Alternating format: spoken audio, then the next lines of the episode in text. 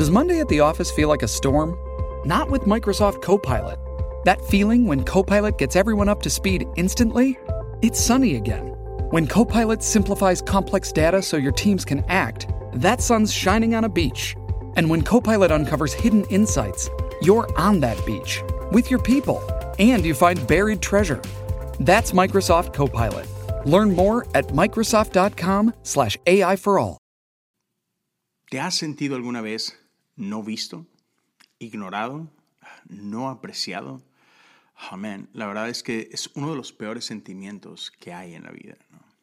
Entonces, si alguna vez te has sentido así, no estás solo, no estás sola, bienvenido al episodio 297 de Cosas Comunes.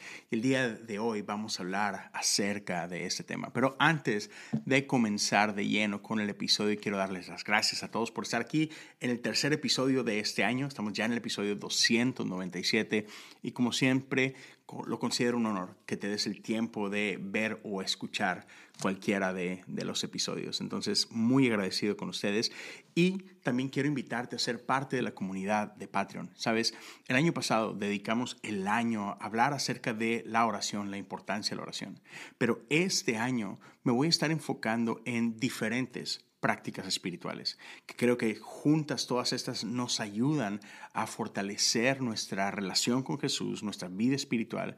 Y entonces vamos a estar hablando acerca de diferentes prácticas, nueve en total. Si quieres ser parte de esto, puedes hacerlo visitando la página de Patreon, patreon.com diagonal cosas comunes. Puedes apoyar desde un dólar al mes o accesar a todo el contenido exclusivo de cinco dólares hacia arriba. Otra vez, Zooms cada mes Ah, vamos a tener estos episodios exclusivos donde vamos a hablar de las prácticas, pero también hay un devocional semanal. Entonces, ya, por, ahí, por ahí va a haber bastantito contenido este año y puedes accesarlo si tú quieres. Si, si no puedes apoyar de esa forma, pero quieres apoyar de alguna manera, puedes hacerlo simplemente compartiendo un episodio. Déjale saber a alguien más, compártelo en tus redes sociales, sabes, taguelo en un, en un story o algo por el estilo. Todo ayuda. Así que con eso, con eso dicho, vamos a empezar ahora sí con, con este episodio. Y nace en, en, Génesis 16, pero quiero decirte cómo llegué aquí. Hace un par de semanas eh, estuve en una reunión con pastores.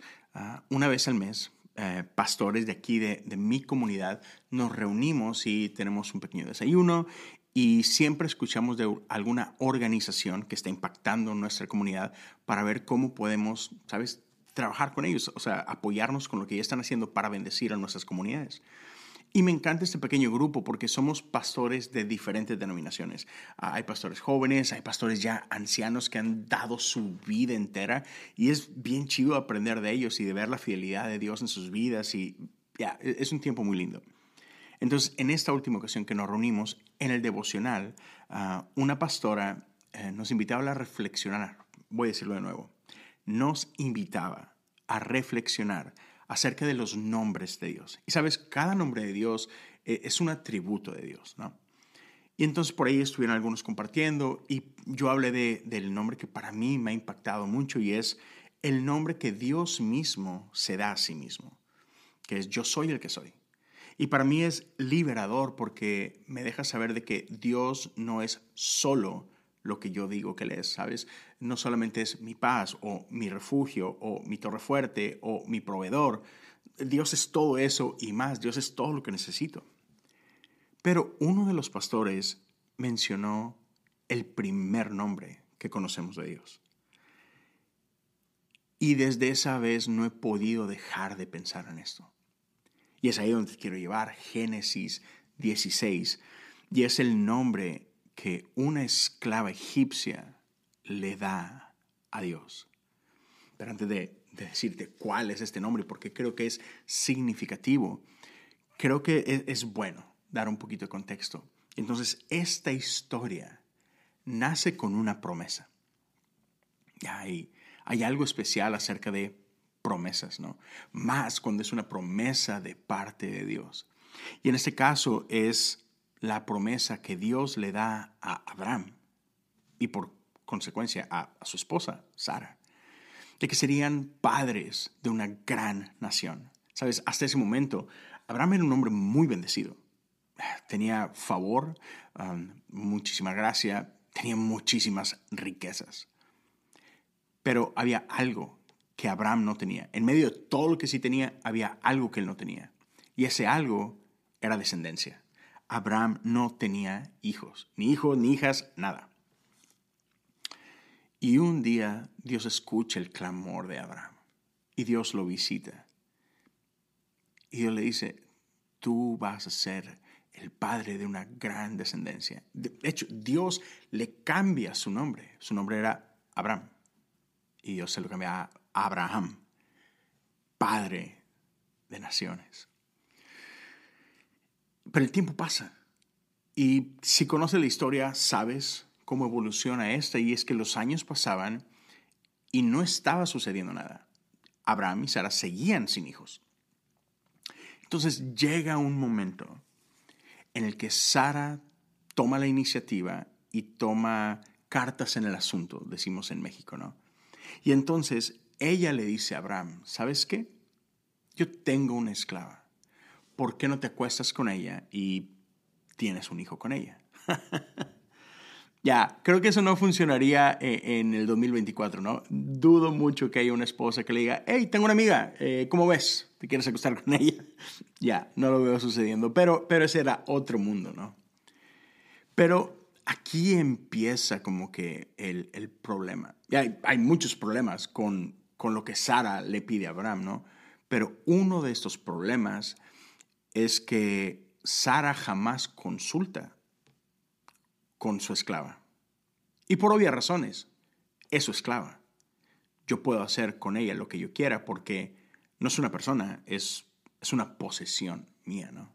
Otra vez, problemático desde ahí, ¿no? Sabemos que eso, que eso no está bien. todos hemos sido creados a imagen y semejanza de Dios. Nadie merece vivir como esclavo. Y entonces dentro de las mil cosas que están mal acerca de tener esclavos, simplemente piensa en esta parte, ¿no? Muy elemental, muy básica. Y es que un esclavo no tiene la libertad para decidir sobre su propia vida. Su vida entera está en manos de alguien más. Entonces, imagínate, o sea, Sara nunca le preguntó a Agar, oye, eh, ¿cómo ves? Dios nos hizo una promesa, pero no está pasando nada. Mira, mi esposo no está tan feo, yo sé, está un poco viejo, pero, pero ¿cómo ves? Nos harías el favor de, y mira, si tú nos ayudas, pues nosotros ayudamos. No, no, no, no, no, no, no hay una conversación.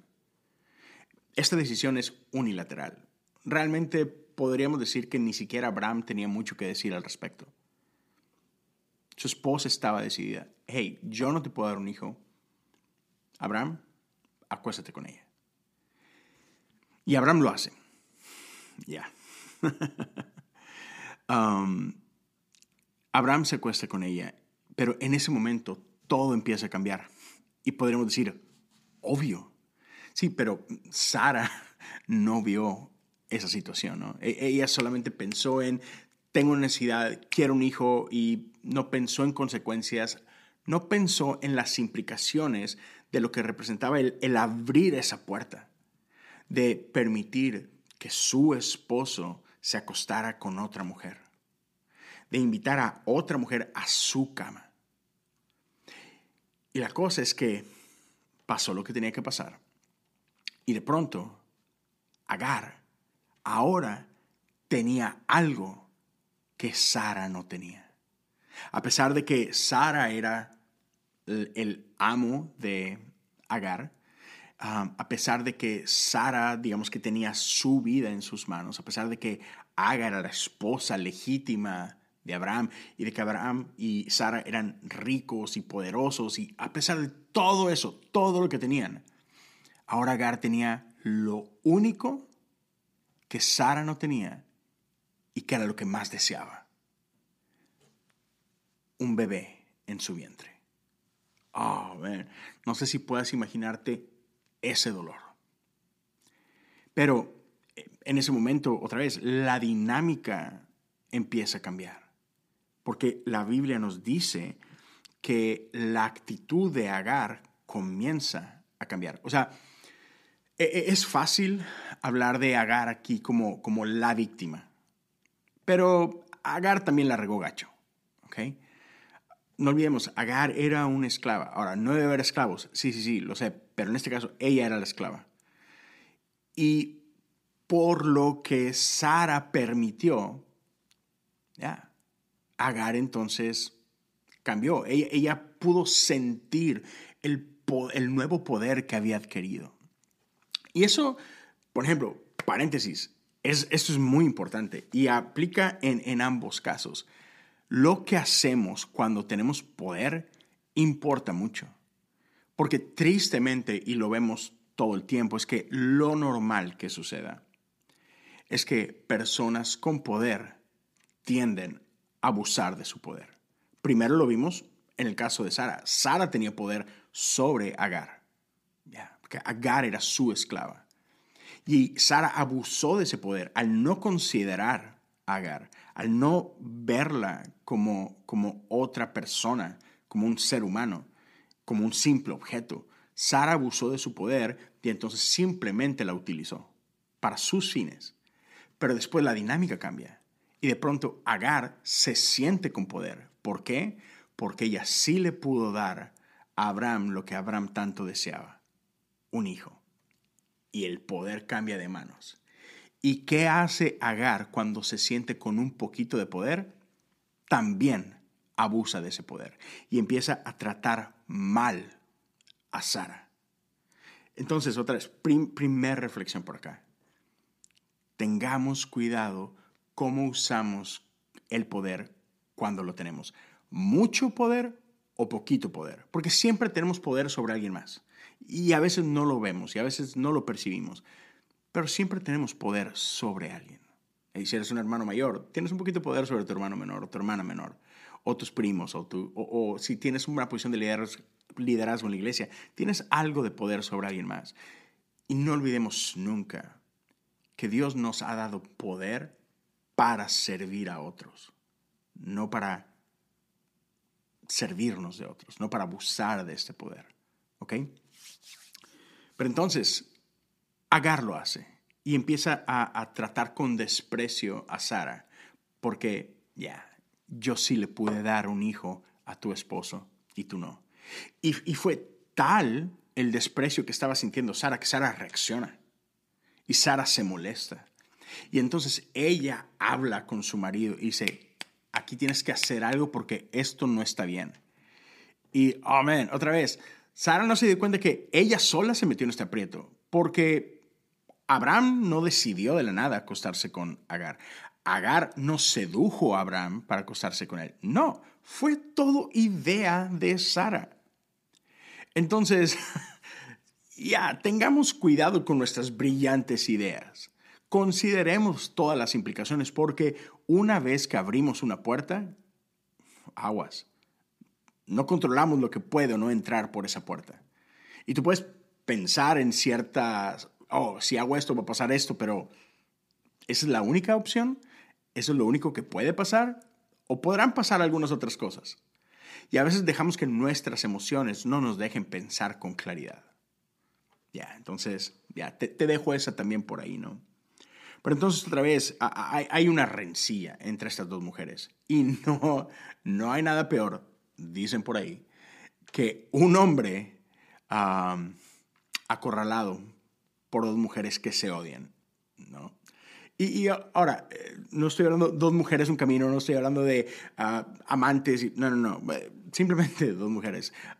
Si estás casado, has estado casado, tú sabes lo que es estar entre tu mamá y tu esposa ya, cuando, cuando hay una enemistad por ahí y cuando hay una recibe por ahí, es horrible estar en medio y tener que escoger, oh man, o sea, eh, apoyo a mi esposa y a la fregada con mi mamá, sabes que se va a haber problemas.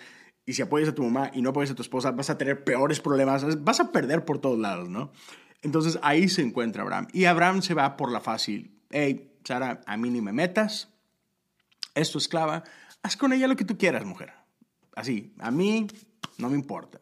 Tú me que me acostara con ella, me acosté con ella, pero X, no importa esa mujer. Y Sara empieza a tratar muy mal a Agar. Entonces, dice así en el verso 6. Otra vez, mira, ella es su sierva, así que haz con ella como mejor te parezcas. Entonces Saraí comenzó a tratar a Agar con tanta dureza que al final huyó. Oh. O sea, fue tanto el abuso. O sea, imagínate, era una esclava. O sea, no es como que antes la trataban súper bien. Pero, ¿a qué nivel no subió? O sea, un esclavo está acostumbrado a malos tratos. ¿Qué tan mal no le estaba tratando Sara que Agar prefirió huir, correr por su vida? Y entonces vemos por ahí que en el versículo 7 en adelante, ya que ella huye, hmm, Dios va a su encuentro. Y, esto es lo que dice Génesis 16, del 7 en adelante. Permíteme leerlo para ti. El ángel del Señor encontró a Agar en el desierto junto a un manantial de agua en el camino que lleva a Shur. El ángel le dijo, Agar, sierva de Sarai, ¿de dónde vienes? ¿Y hasta dónde vas? Estoy huyendo de mi señora Saraí, contestó ella. El ángel del Señor le dijo, regresa a tu señora y sométete a su autoridad. Oh. Suena como un muy mal consejo de entrada, ¿no? Es, no, es que tú no entiendes, no, no, no sabes lo que estoy viviendo. Y el consejo es, regresa de donde vienes. Y en un pequeño paréntesis por ahí, lo normal, nuestra manera de reaccionar normalmente es que huimos de nuestros problemas. Pero si te ha tocado estar ahí, quizás te has dado cuenta de que realmente nunca podemos huir de nuestros problemas. Cuando huimos de ellos, nuestros problemas terminan alcanzándonos. Las consecuencias terminan alcanzándonos. Y la verdad es que nunca somos libres de nuestros problemas. Y lo que el ángel del Señor le está diciendo es, no, tienes que regresar ahí, tienes que enfrentar y confrontar tus problemas. Pero lo otro que me encanta es que aun y cuando Agar huye y se encuentra en el desierto, el ángel del Señor la encuentra ahí. Y quiero animar a alguien que está viendo o escuchando en este momento. No importa qué tan lejos has huido, no importa qué es lo que te obligó a huir. Nunca podrás correr tan lejos que te escapes de nuestro Dios. Nuestro Dios va a ir y te va a encontrar donde sea que estés. Y amo eso de nuestro Dios, que no hay un lugar en el universo que esté lejos de su alcance. Si, huyes al desierto, ahí te va a encontrar. Y me encanta esto. Ella no corrió a buscar a Dios. No. ella ni siquiera conocía a lo mejor al Dios de Abraham.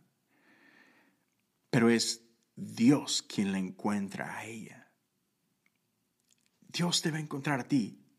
Yo no sé si tú estás escuchando y, crees en Dios, yo no sé si estás escuchando y, eres parte de una iglesia, o a lo mejor en algún punto fuiste parte de una iglesia y abandonaste tu iglesia, abandonaste tu comunidad de fe, abandonaste tu fe quizás. No importa. Dios te encuentra a ti. No se trata de nuestra búsqueda de Dios. Dios es el que nos está buscando a nosotros hasta que nos encuentra. Amo eso de Lucas 17. En estas tres parábolas donde queda eso claro él es el quien nos está buscando y Él no deja de buscar hasta que nos encuentra. Así estés en el desierto, así estés, tú llena el espacio en blanco. No hay lugar a donde puedas correr, que te puedas esconder de Él, que te puedas alejar de Él. Dios te va a sorprender y Dios te va a encontrar. Seguimos. Verso número número 10. Dice, después añadió, ese es otra vez, el ángel del Señor. Y, me encanta como el ángel del Señor, ah, podemos pensar en algún ángel, pero ángel, sabemos, es esta palabra, mensajero. Y, hay varios académicos que, que, entienden que en algunas de estas ocasiones, cuando nos hablan del ángel del Señor, están hablando de Jesús. Yo no sé si en este caso es Jesús o realmente alguno de estos ángeles, pero un enviado de parte de Dios continúa diciendo, yo te daré más descendientes de los que puedes contar. Wow. ¿Suena familiar esta promesa? Sí, ¿verdad? Dice, el ángel también dijo, ahora estás embarazada y darás a luz un hijo, lo llamarás Ismael, que significa Dios oye. Porque el Señor ha oído tu clamor de angustia. Esta, esta mujer es una esclava egipcia. ¿Cómo que Dios la escuchó a ella? Ya, Dios escucha hasta aquellos que pensamos o que creemos que no merecen ser escuchados por Dios. ¿No te encanta eso de nuestro Dios que no hace acepción de personas? Oh. Este hijo tuyo será un hombre indomable, tan indomable como un burro salvaje. Levantará su puño contra todos y todos estarán en su contra. Así es, vivirá en franca oposición con todos sus familiares. A partir de entonces, Agar utilizó otro nombre para referirse al Señor, quien le había hablado. Ella dijo, oh, espero que estés listo para escuchar el nombre que Agar le da a Dios. Tú eres el Dios que me ve. El roí. Oh, man. Tú eres el Dios que me ve. También dijo, de verdad, he visto aquel que me ve.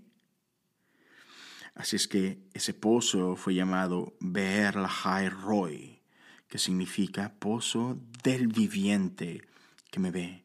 Aún se encuentra entre Cádiz y Bered. Entonces Agar le dio un hijo a Abraham y Abraham le llamó Ismael. Abraham tenía 86 años cuando nació Ismael el Dios que me ve. Yo no sé qué es lo que estás viviendo. Yo no sé qué es lo que estás atravesando. Yo no sé cómo te sientes, pero sé que no hay nada peor que sentirte no visto, no vista. Hecho, hay una película que me encanta. Me, me encantan las comedias románticas. Siempre me han gustado. Y hay una película bastante viejita, no recuerdo si es de los 90 o principios de los 2000, creo que finales de los 90, uh, Mel Gibson y Jodie Foster, si, no me equivoco. Y, en español se llama Lo que una mujer quiere, si no me equivoco, uh, What a Woman Wants en, inglés. Y, es esta, en esta película, um, Mel Gibson es un, es un ejecutivo de, de, una empresa de marketing y, y, de pronto tiene un accidente con una secadora de pelo y se electrocuta y de pronto amanece, no muerto, sino con este regalo del cielo que le permite escuchar lo que piensa una mujer. Y digo, esto no es un ve y corre a ver la película, pero, pero en esta película, ¿sabes? Siempre buenas películas tienen historias dentro de la historia, ¿no? Y en este caso hay, hay una chica que trabaja para Mel Gibson, bueno, para el personaje de Mel Gibson. Y es una, es una asistente, ¿sabes? Y es una chica linda, pero, pero que no le, parece que no le importa a nadie. Y podemos ver eh, el trama de esta película y, todo parece indicar que, es, que esta chica está a punto de quitarse la vida. Y lo que se da cuenta Mel Gibson, otra vez, esto es algo que ella nunca dice en voz alta, pero, pero en su mente ella, ella siempre estaba triste y siempre no hablaba con nadie. Y ella luchaba con eso de que ella se sentía no vista, ella se sentía no apreciada, no valorada. Y ese es un lugar muy solitario para estar. Y, hay grandes males en, en nuestros días. Pero uno de los males más terribles que yo he encontrado es que pareciera que hay esta epidemia de soledad. Hay, muchísima gente luchando con este sentimiento de soledad. Hay un montón de gente lidiando con, con depresión, con tristeza. Y no quiero simplificar la depresión, ni mucho menos, no soy un profesional de la salud. Y, si tú te sientes solo, si crees que pudieras estar experimentando depresión o, si estás luchando con temas de salud mental, por favor, corre, corre con un experto. Te puedo hablar de mi propia vida. Yo tengo un psicólogo con el que me veo constantemente y tengo un director espiritual a quien también veo frecuentemente. Entonces, ya, no, no hay vergüenza en ello. No debe haber vergüenza en ello. Y, si hay gente que te hace sentir mal por esto, si vives en una cultura donde todavía sigue siendo tabú, por favor, ya, sé libre de eso. Si estás luchando con cualquier situación de salud mental, llámese ansiedad, depresión, ah, angustia, ah, adicciones, lo que sea, por favor acude a alguien, háblalo con alguien. No estás solo, no estás sola. Y te puedo decir, o sea, no, no hay peor sentimiento que este, el sentirte solo, porque no, no es que estás solo. De hecho, se siente peor cuando estás rodeado de personas, pero aún así, en medio de un mar de gente, te sientes solo o sola. De hecho, uno de los castigos más terribles para gente que ya está castigada, estoy hablando de gente que está en prisiones, en cárceles, hombres o mujeres, el peor castigo que le dan a alguien en, prisión, eh, aún en prisiones de alta seguridad, el peor castigo para un prisionero es cuando son enviados a aislamiento. Es horrible. Y, tú puedes pensar, hey, estar un día entero solo, sola, de hecho, suena bastante bien en el momento en que me encuentro. y entiendo por qué pensamos esto. Pero un, día completamente solo, donde te sabes solo, donde te sientes solo, es duro. Ahora puedes pensar en una semana, un mes, un año, sin contacto con nadie. Real, no estoy exagerando. Hay gente que ha perdido la razón, que se ha vuelto loco por estar solos. Empiezas a ver cosas, escuchar cosas, escapas de la realidad porque no podemos tolerar esta soledad. Ya, porque no fuimos creados para soledad, fuimos creados para comunidad.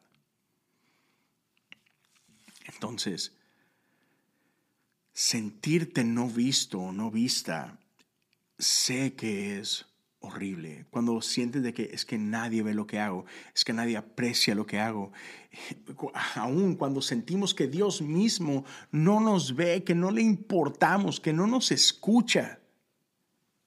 Es un sentimiento horrible.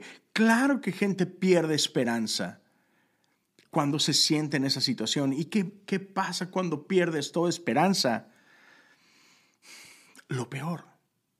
Normalmente gente que gente que atenta contra su propia vida, es gente que ha perdido toda esperanza, que cree que lo único que les queda es esta vía. Pero otra vez te quiero recordar, no estás solo, no estás solo, por favor, acude a alguien, corre con alguien. Y hay ocasiones que nos sentimos así aún con Dios, que sentimos que no nos escucha. Estamos pasando por tantas pruebas que te cuestionas a veces. Es que, ¿será que ni siquiera a Dios le importa porque parece que no le importa? Agar se sentía en ese lugar. Pero Dios fue a encontrarla. Y Dios habló vida a su vida. Y Dios, Dios también tenía propósito para ella, destino para ella. Y Dios tiene propósito y destino para ti también. Quiero que lo escuches, lo voy a volver a decir. Dios tiene propósito y destino para ti.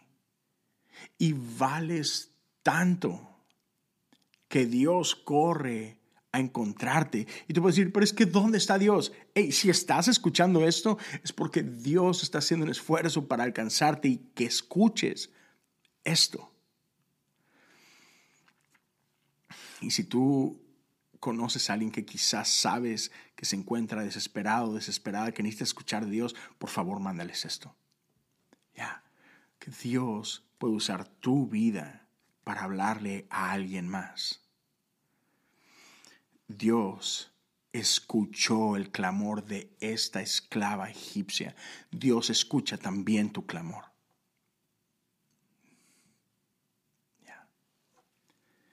Dios te escucha, Dios te ve.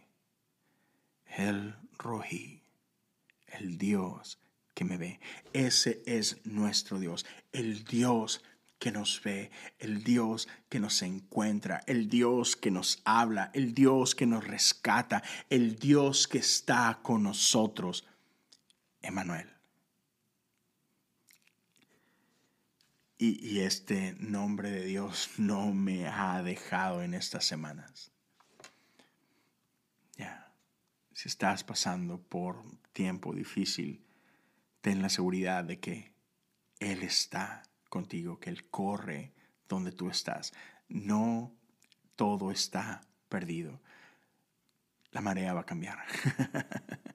Tengo un amigo en Monterrey que siempre se lee con expresiones raras y él decía, hey, la tortilla se cose por los dos lados. Entonces, estés pasando por lo que estés pasando, hey, va a dar vuelta. Te prometo que va a dar vuelta, va a cambiar, va a mejorar. Aún si todavía tiene que empeorar un poco antes de cambiar, pero va a cambiar. Aférrate a esta esperanza que nuestro Dios es el Dios que te ve. Dios no te ignora. Dios no te está ignorando y por eso estás viviendo lo que estás viviendo. No, no, no. Estamos viviendo por lo que está, porque estamos viviendo porque a, veces así es la vida y es complicada y es difícil y es caótica. Pero Dios es experto en moverse sobre el caos. Dios es experto en traer belleza del caos. Solo abre Génesis 1, la historia de la creación. Del caos, Él puede crear belleza. Y yo lo creo, para mi propia vida, de mi caos, sé que un día voy a ver belleza, belleza como nunca antes. Y lo creo para ti también.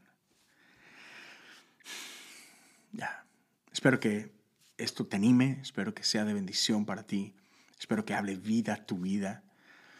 Y si otra vez si crees que le puede hablar vida a alguien más, por favor, compártelo con alguien. Y es todo lo que quería compartir contigo el día de hoy. Otra vez, gracias por tu tiempo, gracias por estos minutos. Y, antes de dejarte, solo quiero dejarte saber que ah, tengo otro podcast que se llama The Chosen, Caminando con el Escogido. Ya están tres temporadas completas por ahí, las tres temporadas de la serie The Chosen. Y en febrero sale ya la temporada número 4, así que el podcast regresará para estar cubriendo semana a semana cada uno de los episodios que vayan a salir. Y ya, dale una chicadita. También lo encuentras en, YouTube y en, ah, Spotify, Apple Podcasts y donde sea que, escuches podcasts. Entonces, una vez más, gracias por todo, gracias por tu tiempo. Si quieres ser parte de la comunidad de Patreon, no lo dudes, corre a patreon.com, diagonal, cosas comunes. Gracias a todos una vez más. Espero por acá estar con ustedes la próxima semana. Dios me los bendiga.